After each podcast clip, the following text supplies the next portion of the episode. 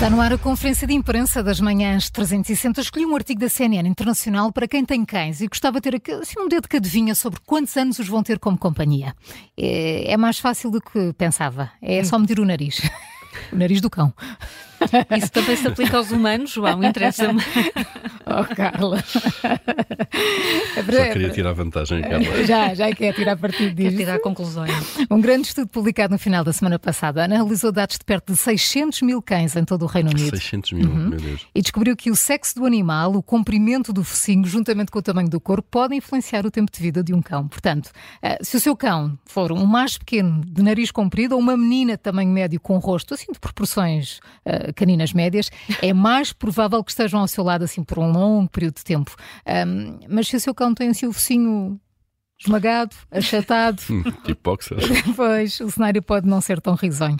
Os autores do estudo examinaram 155 raças, umas puras e outras uh, uhum. rafeiras, e enquanto um típico labrador retriever ou border collie tinha uma expectativa de vida média de pouco mais de 13 anos, uh, os pesquisadores descobriram que quase toda a linha de cara achatada saíram um bocadinho pior. O grupo de, de, de nariz mais curto, uhum. como os grandes mastifes, duram 9 anos, os bulldogs ingleses 9,3, bulldogs franceses 9,8 8 e por, por oposição um galgo italiano pode chegar aos 14 anos. Aqueles de focinho afiado. Exatamente, é? assim bem comprido. Um, a maioria dos resultados estava dentro dos padrões esperados. As fêmeas viviam mais do que os machos, os cães pequenos mais do que os grandes. Uh, outra das conclusões do estudo é que os cães de raça pura parecem sobreviver aos cães de, de mistura. Sim. ah, sim. Mais, mais cerca de oito meses. Oito meses, não é assim muito mais, mas oito meses. meses.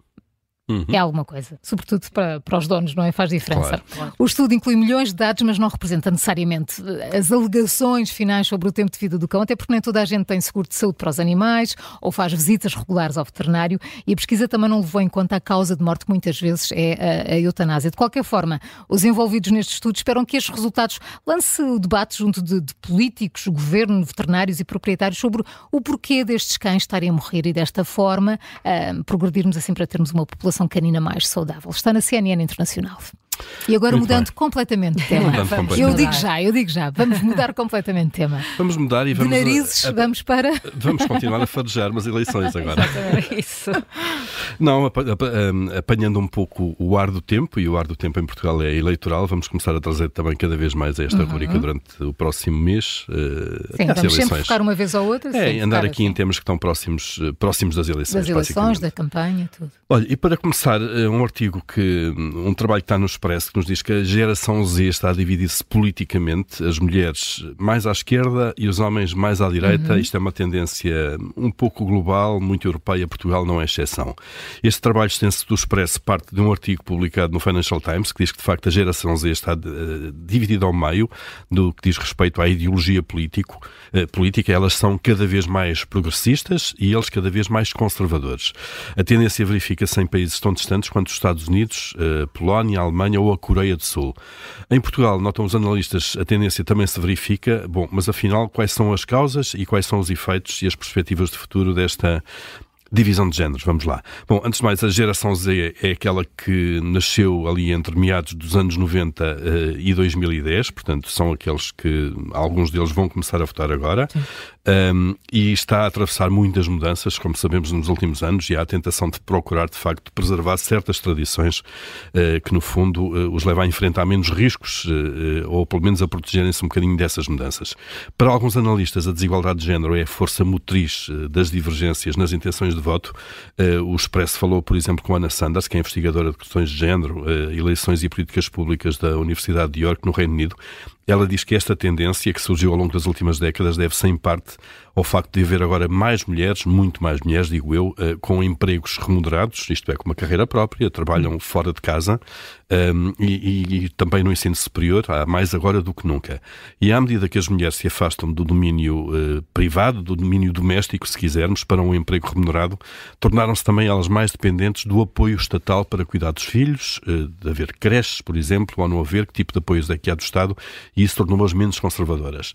Um, mas esta é apenas uma parte da explicação uh, refere também esta politóloga uh, ao Expresso, as políticas oferecidas aos eleitores desempenham também aqui um papel que não é, que não é desprezável.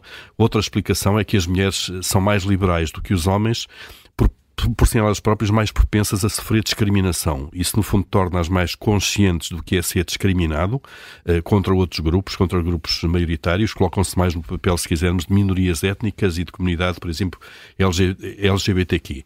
Uh, depois há os espaços, os espaços digitais que são frequentados pelos jovens, também têm influência. Uh, Rui Teixeira, ouvido neste trabalho de Expresso, é presidente distrital da Juventude Socialista do Porto. Ele faz parte da JS há 10 anos, tem apenas, apesar de ter apenas 24 anos, pertence justamente a esta geração Z.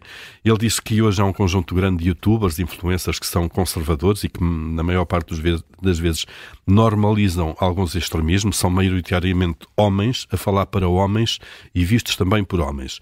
Em suma, as ideias tantas vezes repetidas por estes segmentos acabam por radicar na crença de que o homem eh, tem de salvar eh, o que é ser homem e depois vai variando. Pode ser a salvação do homem branco, pode ser a salvação do homem, do, do homem heterossexual, mas estamos aqui a falar de facto nestes, nestes clichês. Eh, por último, só uma referência a um psicoterapeuta, Mark Vermeyer, que sustenta que os efeitos da divisão entre géneros não são insignificantes, as consequências podem acabar por ser catastróficas, diz este eh, especialista, para o mundo ocidental a geração Z demonstrou ser a favor de líderes autoritários, que não são necessariamente eleitos democraticamente, desde que pareçam fortes e façam o trabalho. É claro que não é assim que a democracia funciona, diz ele, tem de haver sempre uh, uma negociação com os outros. E existe também uh, o risco de a divergência ser sentida também no contexto dos próprios relacionamentos, como é evidente, não é? Ambos os géneros parecem cada vez mais olhar para ideais uh, estereotipados sobre o que deveriam ser e como o outro género deveria ser. Eh, diz ele que eh, é o efeito Andrew Tate eh, e é psicologicamente muito imaturo. O trabalho é muito extenso, toca outros pontos, mas parte deste princípio, de facto, há aqui uma divisão política na geração Z, mulheres mais à esquerda, homens mais à direita. Está no expresso. Ora, ora bem, eu, eu também me uh, centrei no que, nestes ares, ares uh, das, uh, das eleições, com uma notícia que está hoje no, no Jornal de Notícias, que assinala o arranque dos debates televisivos, esta maratona dos 30 debates de que já falámos esta manhã. O Jornal de Notícias foi olhar para as audiências dos debates de há dois anos e confirmou que, de facto, os espectadores seguem com muita atenção estes momentos. Aliás, o título é mesmo esse: Audiências uh, registram máximos na campanha de 2020, um artigo do Rio Pedro Pereira que, que fez até um ranking dos, dos, debates mais vistos. Ora, o debate entre António Costa e Rui Rio uh, foi visto por um número recorde 3 milhões e 200 mil pessoas. Paulo, tu muito Nem mais. Futebol, claro. Nem futebol, uh, tu perceberás isto é muito, muito, melhor mesmo, do que nós. É muito mesmo. É mesmo muito. Talvez é alguns jogos da seleção muito importantes batam esse, batam esse número. Talvez. O, o, este artigo traz outros termos de comparação, uh, porque diz que foi o debate com a maior audiência média e dá aqui exemplos, sobretudo agora com tanto público, sobretudo o jovem a fugir para outras plataformas. uma novela como Cacau, uma novela que estreou agora há poucos dias na TV e que lidera o horário. Cacau tem uma audiência média de 873 mil espectadores. Este debate teve 3 milhões 270 mil pessoas.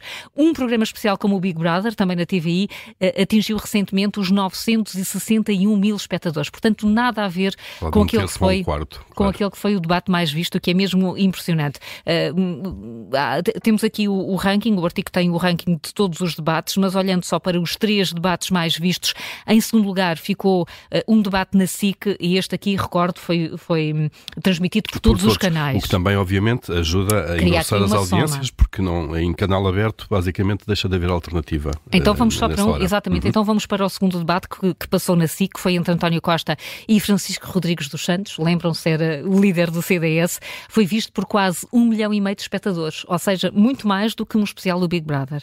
Em terceiro lugar, também na SIC ficou o debate entre Catarina Martins e Rui Rio, foi visto por um milhão e quatrocentas mil pessoas, muito mesmo. Há dados depois que se podem tirar daqui, algumas conclusões, como por exemplo a de António Costa, primeiro-ministro missionário, conseguiu estar presente em três dos cinco debates mais vistos nessa, nessa ronda de há dois anos. E se somarmos todos os debates, as três televisões conseguiram uh, tocar num universo total de 14 milhões de pessoas. Portanto, somando tudo, foram 14 milhões de pessoas a ver estes debates. Desta vez há outros dados que podem tornar isto muito mais interessante, nomeadamente há novas caras, novos protagonistas se tirarmos, e aliás há esta, esta ideia uh, de Francisco Rodrigues Santos, quem era, parece que já é uma coisa distante, à exceção do PAN, do Chega e do Livre, todos os líderes partidários vão estrear-se neste modelo de debates. Há, de facto, muitos fatores que tornam estes momentos televisivos importantes e, quem sabe, até decisivos para alguns eleitores. Li no JN as audiências dos debates televisivos.